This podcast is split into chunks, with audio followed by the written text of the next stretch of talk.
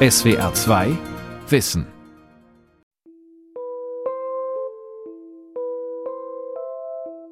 Ich hatte immer einen Kinderwunsch, aber ich wusste auch immer, dass es einen richtigen Zeitpunkt dafür geben muss. Melanie Croyer war jung. Sie war 28, als für sie der richtige Zeitpunkt gekommen war und sie mit ihrem Freund eine Familie gründen und Kinder bekommen wollte. Kinder gehörten für sie immer zu ihrem Leben dazu. Und ich habe damals immer gesagt, das ist mein schlimmster Albtraum, dass wenn ich dann endlich Kinder kriegen möchte, dass es dann nicht klappt. Und ich hätte aber nie damit gerechnet, dass es wirklich so kommt. Paare mit Kinderwunsch sind Paare wie alle anderen auch, die sind nicht auffällig in irgendeiner Form. Der Kinderwunsch ist nicht irgendwie überwertig, wie es manchmal in der frühen Forschung äh, hieß. Und die haben halt einfach Pech, die haben Schicksalsschlag und das kann jeden treffen. Unerfüllter Kinderwunsch. Was Paare tun können. Von Christine Werner. Hallo. Hallo. Herein. Dankeschön. Eine gemütliche Altbauwohnung in Berlin. Melanie Croyer macht erst einmal einen Kaffee, bevor sie sich an den großen Tisch im Wohnzimmer setzt. Sie schiebt ein paar Papiere zur Seite und erzählt dann sehr ruhig, wie sie gemerkt hat, dass ihr schlimmster Albtraum Wirklichkeit werden könnte nachdem ich die Pille abgesetzt habe und keinen Zyklus bekommen habe, hatte ich erst gehofft, dass es direkt geklappt hat und habe einen Schwangerschaftstest gemacht und noch einen, aber es kam einfach meine Menstruation nicht. Und dann wusste ich, dass es mindestens drei Monate ausbleiben muss, bevor es ein medizinisches Problem wird. Drei Monate, in denen sie auf ihre Menstruation wartet, in denen sie sich fragt, was los ist mit ihrem Körper, in denen sie um ihren Kinderwunsch bangt. Melanie Croyer sagt aber von sich selbst, sie sei ein ungeduldiger Mensch. Sie schiebt Dinge nicht auf die lange Bank. Und so hat sie nach den drei Monaten sofort einen Termin bei ihrer Gynäkologin gemacht. Und die hat eben einen Hormonspiegel gemacht, also einen Bluttest und hat dann nichts gesehen und hat aber gesagt, es sieht alles bei mir so aus, als würde da gar nichts passieren. Quasi erster Tag des Zyklus ähm, und da ist da ist nicht viel los. Da ist irgendwie Winterschlaf hat sie es genannt.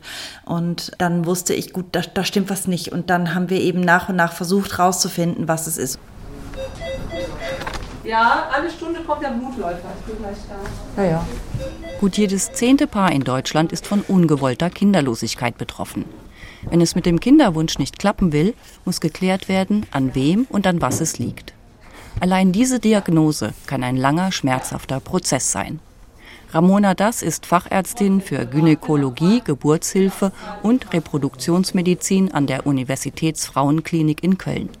Seit fast 20 Jahren arbeitet sie in dem Bereich und erlebt immer wieder, dass viele Paare sehr spät Spezialistinnen aufsuchen. Also ich als Reproduktionsmedizinerin würde mir schon wünschen, dass man wirklich zumindest die drei dann noch davor hat. Also ab einem Alter von 35 Jahren wird es definitiv schwieriger, einen Kinderwunsch zu erfüllen. Bei Frauen ist die Ursache häufig das fortgeschrittene Alter, erklärt Ramona das. Vielen sei nicht bewusst, dass auch die Eizellen ab dem Tag der Geburt altern. Und wenn man 35 ist, sind diese Eizellen Nummer 35 Jahre alt. Mit 40 Jahren sind sie 40 Jahre alt. Je älter die Eizellen werden, ist es so, dass der Anteil an Eizellen mit genetisch nicht mehr intaktem Material zunimmt. Das heißt, die Natur, und das ist auch gut, dass die Natur das so sieht, sagt, diese Eizelle befruchte ich nicht mehr oder ich äh, indiziere eine Fehlgeburt bereits im frühen Stadium. Das ist der häufigste Grund. Generell ist das Verursacherprinzip bei Mann und Frau relativ ausgeglichen. Die genaue Aufteilung lautet, zu 30 Prozent liegt es an der Frau, zu 30 Prozent am Mann, bei 20 Prozent der betroffenen Paare liegt eine gemeinsame Ursache vor und in 20 Prozent der Fälle finden die Ärzte keine Ursache. Bei jüngeren Paaren sind meist nicht die Eizellen das Problem. Häufig ist es so, dass der Mann dann der Verursacher des gemeinsamen unerfüllten Kinderwunsches ist, dass die Spermienqualität nicht so gut ist, wie sie sein sollte, dass anatomische Voraussetzungen nicht gegeben sind, Problematik im Bereich der Gebärmutter oder der Eileiter, also nicht die Eizellqualität das Hauptproblem darstellt. Es kommen auch immer mehr lesbische Paare oder alleinstehende Frauen in die Kinderwunschpraxen. Da ist klar, dass eine künstliche Befruchtung mit Samenspende meist der einzige Weg zum eigenen Kind ist.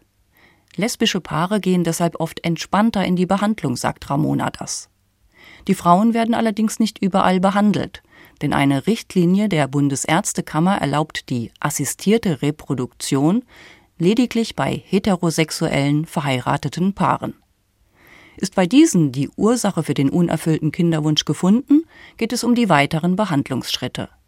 Und da gibt das Embryonenschutzgesetz die Möglichkeiten vor. Ganz unterschiedlich, welche Ursache natürlich zugrunde liegt. Das kann von ganz einfacher Auslösung des Eisprungs gehen, mit Verkehr zum optimalen Zeitpunkt, über Insemination als Insemination bezeichnet man die Gabe des Samens in die Gebärmutter der Frau zum Zeitpunkt des Eisprungs bis hin zur künstlichen Befruchtung, also die Befruchtung von Ei- und Samenzelle außerhalb des weiblichen Körpers im Labor. Ja, viel Verzweiflung und, und einfach ein ähm, bisschen so ein Gefühl der Ausweglosigkeit ist das und, und Verzweiflung, keine Kinder kriegen zu können, weil einfach unklar ist, inwiefern man das heilen kann. Bei Melanie Croyer wird schließlich eine Postpillamenorrhoe diagnostiziert. Setzen Frauen die Pille ab, bleibt die Regelblutung bei 1 bis 2 Prozent der Frauen erst einmal aus. Bei vielen pendelt sich das wieder ein. Einige Frauen haben aber nie mehr einen normalen Zyklus. Melanie Croyer hat zunächst Hormontabletten verschrieben bekommen, die einen Eisprung auslösen sollten. Sie haben bei ihr nicht gewirkt. Und immer wieder kommt eben der Anruf, nein, es ist negativ. Und das ist einfach extrem frustrierend. Äh, das zehrt einen aus und ich habe das jetzt ja gar nicht so lange gemacht. Es gibt ja wirklich viele Leute, die machen das Jahre. Und oft muss man sich dann auch eine Pause nehmen. Also man muss auch dem Körper ab und zu eine Pause geben.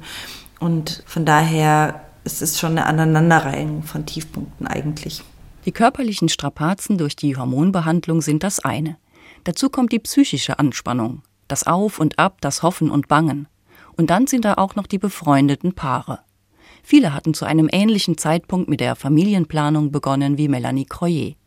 Und die Frauen wurden ohne Probleme schwanger, bekamen Kinder. Ich habe dann auch oft mit meiner besten Freundin gesprochen und habe dann gesagt, die ist jetzt wieder schwanger und es ist, ist einfach furchtbar und warum kann die und warum ich nicht und das sind große Zweifel, aber es hat mir gut getan, das auszusprechen und da auch ehrlich zu mir zu sein, weil ich habe mich natürlich für alle meine Freunde gefreut, die Kinder bekommen haben, natürlich.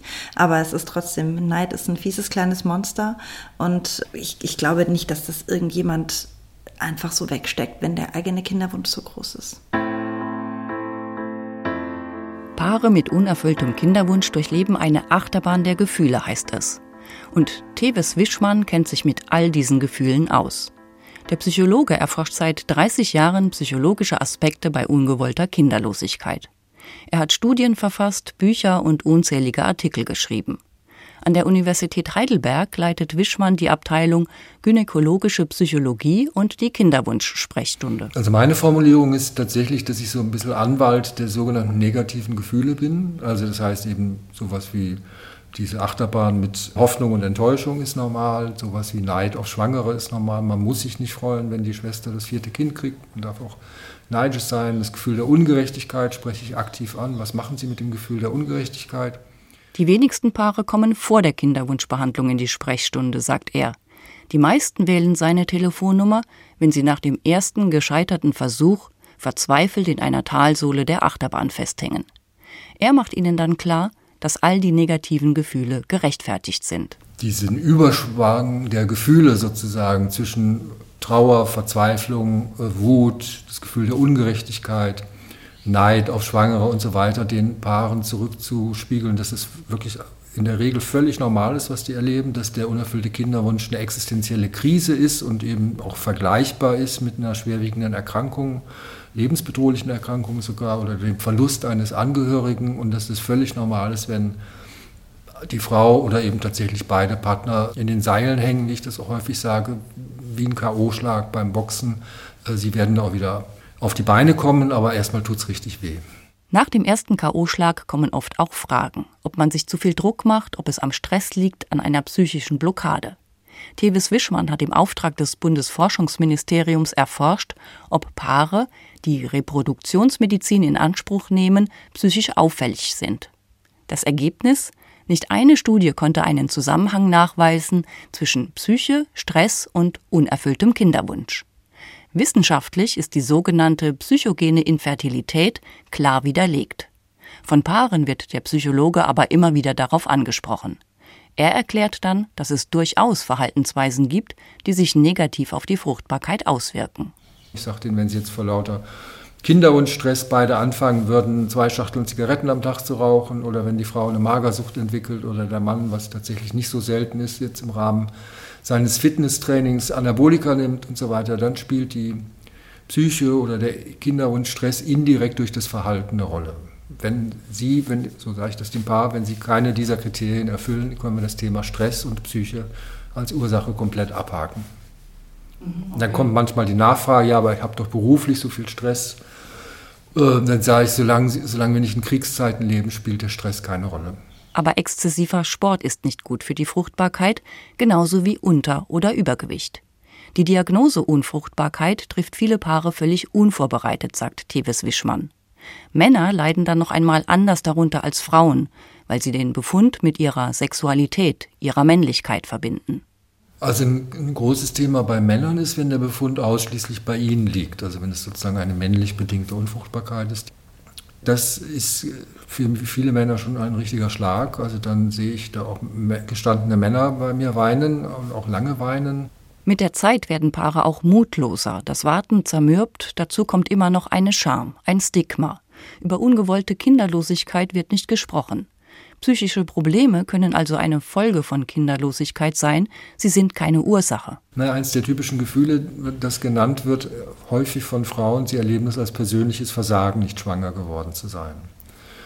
Äh, und das kann damit zu tun haben mit den äh, Medien, die halt sozusagen auch suggerieren, und vielleicht auch durch manche Kinderwunschkliniken, die das auch unterstützen. Eigentlich kann jede schwanger werden, jedes Paar kann eigentlich sich den Kinderwunsch erfüllen. Und wenn Sie sich zum Beispiel die Vielzahl an amerikanischen Celebrities äh, anschauen, Schauspielerinnen, die mit 40, 44, 50 komischerweise häufig mit Zwillingen dann aufwarten können. Oft ist noch von einem Wunder Gottes die Rede, wenn berühmte Frauen in hohem Alter schwanger werden. Die wenigsten sagen, wie beschwerlich der Weg wirklich war. Die Sängerin Celine Dion ist offen damit umgegangen. Sie hat ihr erstes Kind mit künstlicher Befruchtung bekommen und hat dann, nach mehreren Fehlgeburten und mit der sechsten künstlichen Befruchtung, noch einmal Zwillinge auf die Welt gebracht. Michelle Obama hat ihre Töchter ebenfalls mit Hilfe von In-vitro-Fertilisation bekommen. In ihrer Autobiografie berichtet auch sie von einer Fehlgeburt. Für die Reproduktionsmedizinerin Ramona Das ist es selbstverständlich, Paare ehrlich über Hindernisse und Chancen aufzuklären abhängig vom Alter der Frau und natürlich den vorliegenden Befunden liegen die Chancen zwischen 30 und 40 Prozent, dass man innerhalb eines Behandlungszyklus eine Schwangerschaft erreicht. Und insofern klären wir auf jeden Fall darüber auf, dass es natürlich sehr schön wäre, wenn man gleich im ersten Zyklus einen Erfolg hat, dass es aber durchaus möglich sein könnte, dass man zwei, drei oder eventuell sogar mehr Zyklen in Anspruch nehmen muss, bis die Schwangerschaft dann eingetreten ist. Die 30 bis 40 Prozent sind die Schwangerschaftsrate. Diese Rate beschreibt nicht, dass eine Frau auch tatsächlich ein Kind auf die Welt bringt. Die Geburtenrate liegt laut deutschem In-vitro-Fertilisationsregister pro Behandlung bei knapp 20 Prozent. Wir nennen das mit einem Anglizismus Baby Take-Home Rate. Also definitiv ein Unterschied zwischen Frauen, die schwanger sind und Frauen, bei denen diese Schwangerschaft auch zur Geburt eines gesunden Kindes führt. Abhängig auch hier vom Alter ist es so, dass nach Eintritt der Schwangerschaft ungefähr 10 bis 15 Prozent eine Fehlgeburt erleiden. Auch Melanie Croyer hat nie ein Geheimnis aus ihrer Kinderwunschbehandlung gemacht. Sie hat immer offen darüber gesprochen und ist froh darüber. Ich glaube, wenn man nicht drüber spricht und es kommt von der Familie und so weiter immer der Druck, wann kommen denn endlich Kinder, was ist da los, ist es, glaube ich, schwieriger, weil das hat zu mir niemand gesagt. Dadurch, dass sie wussten, bei mir geht das nicht so einfach. Manche Sachen waren ein bisschen unsensibel und ich habe auch Leute getroffen, die gesagt haben, nee, also so weit würde ich nicht gehen. Vielleicht ist es nicht gewollt, dass ihr Kinder bekommt, das tat dann weh. Aber sonst habe ich eigentlich nur positive Erfahrungen damit gemacht. Es war für sie von Anfang an eine Art Mission, darüber zu sprechen. Sie mag keine Tabus, sagt sie, und das Thema ungewollte Kinderlosigkeit, künstliche Befruchtung, Reproduktionsmedizin ist immer noch eins, auch wenn es langsam bröckelt, wie Berichte in der Wochenzeitung Die Zeit im Januar 2020 belegen. Da gibt es eine Seite mit den Fotos von 19 Frauen, die bekennen, wir haben künstlich befruchtet. Mit dabei ist Melanie Croyer. Warum viele Paare aber immer noch nicht darüber sprechen, erklärt sie sich auch so. Dieses ganze Thema Kinderwunschbehandlung, also sich Hilfe holen, in eine Kinderwunschklinik gehen, da weiß man einfach nichts drüber. Also in der Gesellschaft ist das so ein bisschen als Hokuspokus und mm, Retortenbabys und bis heute sprechen Kinder manchmal von, ah, die haben auch ein Retortenkind. Und ich denke immer, ja, mein Kind ist auch ein Retortenkind und ich bin stolz drauf, ohne die Retorte hätte ich kein Kind. Eineinhalb Jahre hat es gedauert, bis die Hormonbehandlung einen Eisprung bei ihr ausgelöst hat und ihr zwei künstlich befruchtete Eizellen eingesetzt werden konnten. Während der Behandlung war bei ihr und ihrem Mann Sexualität keine Sache von Lust und Laune, sondern von richtigem Timing. Und wenn der Arzt dann eben im Ultraschall sagt, okay, ähm, hier sieht das gut aus, da ist ein Follikel und äh, wahrscheinlich ist morgen der Eisprung oder man setzt sogar eine Eisprungspritze, dann weiß man genau, 36 Stunden später ist der Eisprung und dann sollte man bitte auch ähm, Sex haben äh, rund um diesen Zeitraum rum und dann muss man das natürlich alles einrichten. Also das war schon mitunter auch privat einfach ein Stress, Sie ist Journalistin. Sie weiß, wo sie Informationen findet, wie sie recherchieren muss. In der Kinderwunschbehandlung haben ihr aber Informationen gefehlt, sagt Melanie Croyer. Sie hat sich Wissen angeeignet, sich mit Zahlen und Methoden beschäftigt und später für andere Paare in der Situation einen Ratgeber geschrieben. Mit dem Titel Wenn der Storch nicht von alleine kommt. Gelassen durch die Kinderwunschbehandlung. Sie kannte natürlich auch die Zahlen der sogenannten Baby Take Home Rate. Den Gedanken daran, dass es womöglich nie klappen könnte, hat sie aber verdrängt. Wir haben aber natürlich auch darüber gesprochen, wie weit wir bereit sind zu gehen. Ähm, wir haben auch über Adoption gesprochen. Also für uns war immer klar, wir machen das bis zu einem bestimmten Punkt und dann werden wir uns ähm, die weiteren Optionen überlegen. Aber mir war immer klar, irgendwann wird es klappen. Also ich habe die Hoffnung nie aufgegeben. Ich bin generell ein optimistischer Mensch. Einen kleinen Vorwurf, den ich den reproduktionsmedizinischen Zentren machen könnte, dass die äh, sozusagen immer das positive Ergebnis betonen. Und das, was ich mir wünschen würde aus Sicht der psychosozialen Beratung, dass also die Option, dass es eben erfolglos bleiben könnte, erst sehr, sehr spät thematisiert wird. Und das erleben viele Paare auch als ungünstig, also zumindest die, die keinen Erfolg haben, dass die sozusagen das Gefühl haben, wir werden immer vertröstet auf das glückliche Ende und das ist nie gekommen. Es wird Paaren selten geraten, eine Behandlung aufzugeben, meint der Psychologe Tevis Wischmann. Keiner möchte sagen, es ist sinnlos. Und es gibt Gründe dafür, warum die Erfolglosigkeit so spät angesprochen wird. Wenn man sich die kumulative Geburtenrate anschaut, die die Chancen nach mehreren Versuchen mit eigenen Eizellen und Spermien beschreibt. Sie zeigt, dass nach drei Versuchen 50 Prozent der Paare ein Kind bekommen, nach vier Versuchen 60 Prozent und nach sechs Versuchen sogar ein Drittel der Paare. Über alle Altersstufen hinweg und international vergleichbar. Es gab sogar einen Fall, da hat eine Frau nach dem 18. Versuch Zwillinge auf die Welt gebracht. Es ist ja das Geschäft mit der Hoffnung und ohne die Hoffnung ähm, kann man eigentlich gleich mal aufgeben würde würd ich sagen. Also man, man macht das ja nur, weil man Hoffnung hat, zu einem Kind zu kommen. Doch wenn man die Hoffnung nie aufgibt, wo sind dann die Grenzen? Die Krankenkassen bezahlen verheirateten Paaren drei künstliche Befruchtungen. Danach müssen die Kosten selbst getragen werden. Für viele ist das eine Grenze, sagt Tevis Wischmann. Er rät den Paaren aber auch zu einer Art emotionaler Grenze. Und deshalb sage ich, machen Sie einen Fahrplan, wo Sie ungefähr die, die Zeit aufgeschrieben haben, wie lange Sie das Thema verfolgen möchten. Das kann die Zahl der Versuche sein, das können Jahre sein, das können Geburtstage sein. Sie können Pausen einbauen, Sie können auch sagen, wir wollen jetzt keine Insemination mehr machen, sondern wir wollen direkt zur künstlichen Befruchtung Nägel mit Köpfen machen. Das ist das, was Sie als Paar in der Hand haben. Mehr haben Sie nicht in der Hand und die Mediziner haben auch nicht viel mehr in der Hand. Die können das versuchen zu optimieren aber eine Garantie auf ein Kind gibt es nicht. Und wenn Sie so einen Fahrplan erstellt haben, dann haben Sie auch eine Perspektive. In diesem Fahrplan sollte es von Anfang an auch einen Plan B, C oder D geben, rät der Psychologe. Paare sollten besprechen, wäre eine Adoption eine Alternative, könnten Kinder über Co-Parenting eingebunden werden oder wie könnte ein erfülltes Leben ohne Kinder aussehen? Diese Frage musste Melanie Croyer nie zu Ende denken. Sie wurde mit der ersten künstlichen Befruchtung schwanger. Das Gefühlschaos war aber noch nicht vorbei. Die Angst, dass noch etwas schiefgehen könnte, begleitete sie durch die Schwangerschaft. Ich hatte zwar irgendwo immer das Gefühl, das bleibt, das wird was, also sie bleibt, wie ich ja heute auch weiß, aber ich hatte natürlich trotzdem Schiss und ich habe zwei Zellen, Eizellen eingesetzt bekommen und ich habe ein Kind. Also es haben sich auch nicht beide eingenistet, also es, es ist einfach ein Risiko. Wäre es trotz der Hormonbehandlung nicht zu einem Eisprung gekommen, hätte Melanie Croyer in Deutschland keine weitere Option gehabt, ein Kind auf die Welt zu bringen. Denn im Gegensatz zu einer Samenspende ist eine Eizellspende hierzulande verboten. Auch das regelt das Embryonenschutzgesetz, erklärt der Medizinrechtler Jochen Taupitz. Er ist Direktor des Instituts für Medizinrecht, Gesundheitsrecht und Bioethik an den Universitäten Heidelberg und Mannheim und war viele Jahre Mitglied des Deutschen Ethikrats. Der Gesetzgeber hat damals 1990 das Embryonenschutzgesetz geschaffen, als es noch relativ wenig Erfahrungen mit den Methoden der Fortpflanzungsmedizin gab und er befürchtete damals, dass es für das Kind eine erhebliche seelische Belastung sei, wenn es erfährt, dass es von zwei Müttern abstammt. Nämlich eine Mutter, die die Eizelle gespendet hat und damit die genetische Mutter ist, und die andere Frau, die das Kind austrägt, die es also zur Geburt führt und damit natürlich durch die Schwangerschaft mit dem Kind verbunden ist. Setzen Reproduktionsmediziner in Deutschland einer Frau eine gespendete Eizelle ein, machen sie sich nach dem Embryonenschutzgesetz strafbar.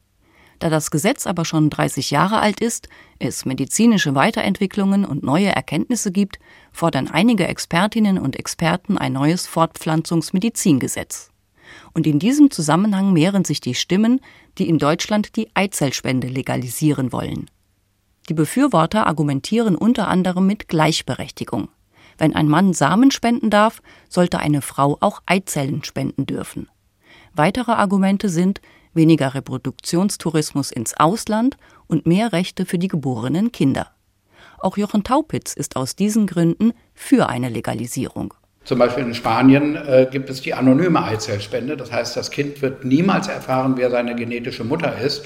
Auch die anonyme Samenspende wird dort praktiziert. Also das Kind, das nach einer Samenspende geboren ist, wird nie erfahren können, äh, wer sein äh, genetischer Vater ist. Das ist in Deutschland anders und das wäre schon ein Grund alleine, um die Eizellspende, so wie die Samenspende ja auch zugelassen ist, auch in Deutschland zu erlauben.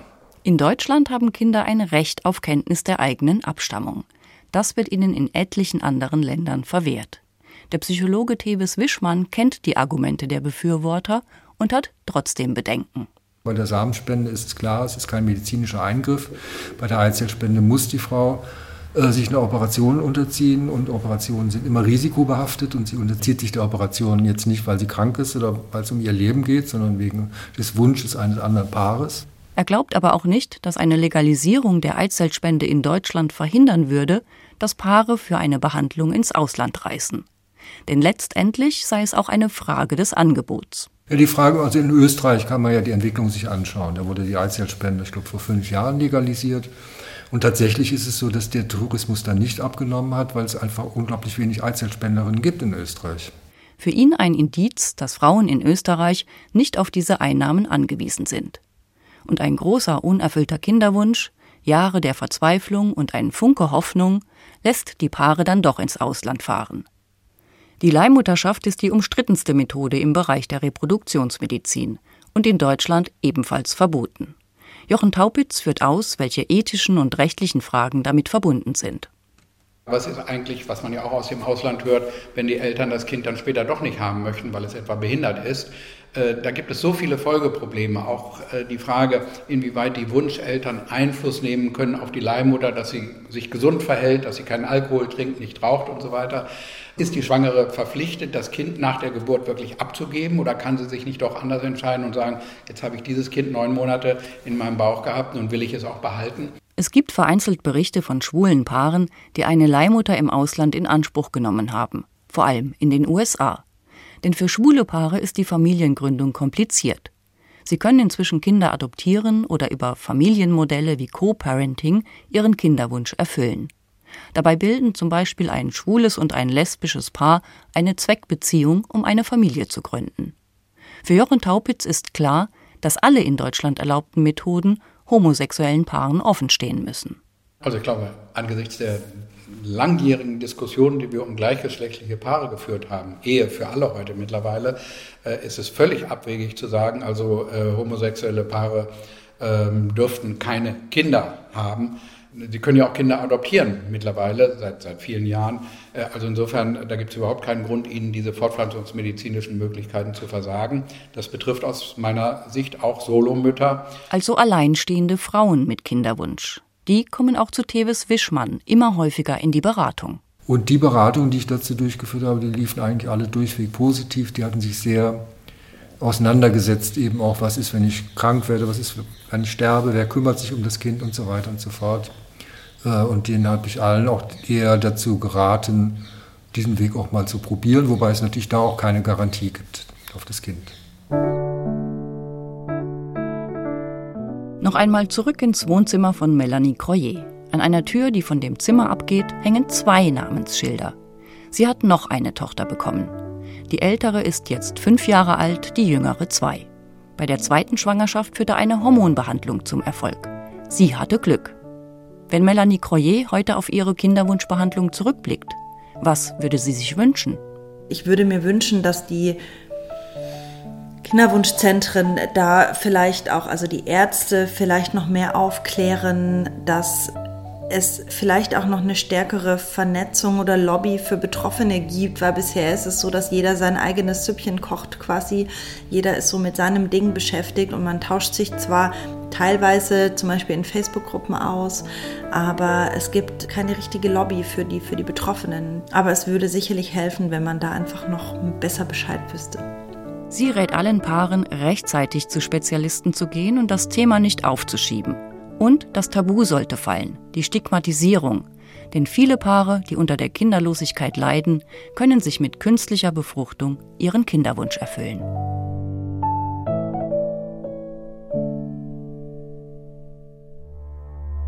SWR 2 Wissen Unerfüllter Kinderwunsch, was Paare tun können. Autorin und Sprecherin Christine Werner. Redaktion Vera Kern. Ein Beitrag aus dem Jahr 2020.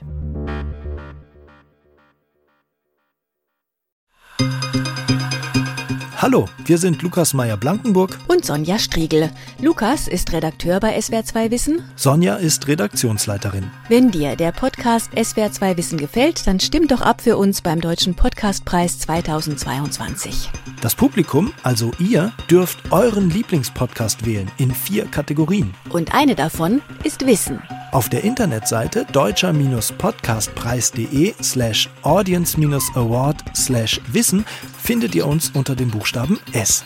Oder Lukas anders gesagt, auf der Internetseite deutscher-podcastpreis.de ein bisschen runterscrollen, beim Publikumsvoting auf Wissen klicken und dort unter S wie SWR2 Wissen für uns abstimmen. Stimmt ab für uns bis 8. Mai. Euer Team von SWR2 Wissen. SWR 2 Wissen. Manuskripte und weiterführende Informationen zu unserem Podcast und den einzelnen Folgen gibt es unter swr2wissen.de.